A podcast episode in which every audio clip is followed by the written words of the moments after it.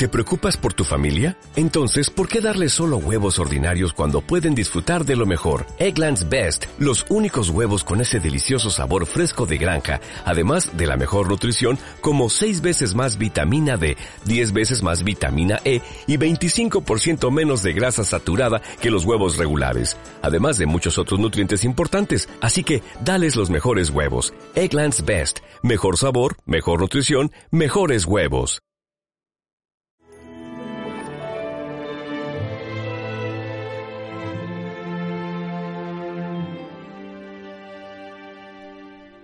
Le pediré al Padre que os dé otro paráclito.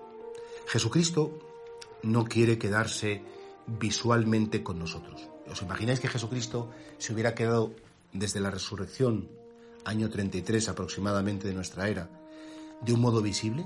No, le haría falta la fe, porque claro, era un señor que tiene 2020 años y que está con un cutis de 33 y con un vigor y, vivo y tal. Y, este señor es importante, no hace falta la fe, es evidente que... Y él quiere la fe. ¿Y por qué Él quiere la fe? Porque la fe, ¿qué es? La fe es confiar. Y confiar significa reconocer que de ti solo puedo esperar cosas buenas. No hace falta que me demuestres nada porque la fe, la confianza, es el presupuesto del amor y la consecuencia del amor. Y por eso creo que solo el que ama confía y solo el que confía es capaz de amar. Y por eso Jesucristo, Él quiere quitarse de nuestro campo de visión, digamos, material, pero dice, pero os enviaré otro paráclito. Es decir, un espíritu defensor, el espíritu de la verdad, el Espíritu Santo, en definitiva, que Él hará que todo lo que yo os he dicho, que todo lo que yo he hecho, suceda de verdad en medio de vosotros. la primera acción que hace el Espíritu Santo en el alma es la confianza.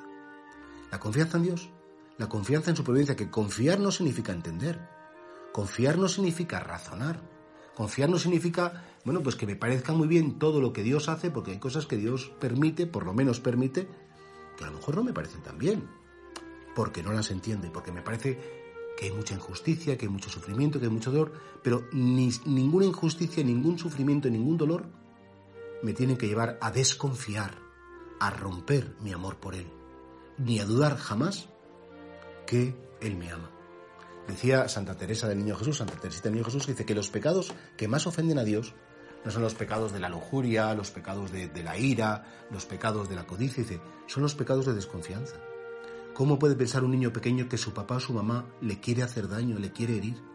Es un insulto a una madre o un padre decir me quieres hacer daño, me quieres destruir. Cualquier madre o padre que le dicen eso se sentiría roto. Dice, pero hijo si te doy la vida. Pues nosotros igual, cuando desconfiamos de Dios, cuando decimos, pero Dios mío, es que me estás haciendo daño, es que no me quieres, es que me tienes... Es, es un pecado gravísimo porque en definitiva negamos el amor.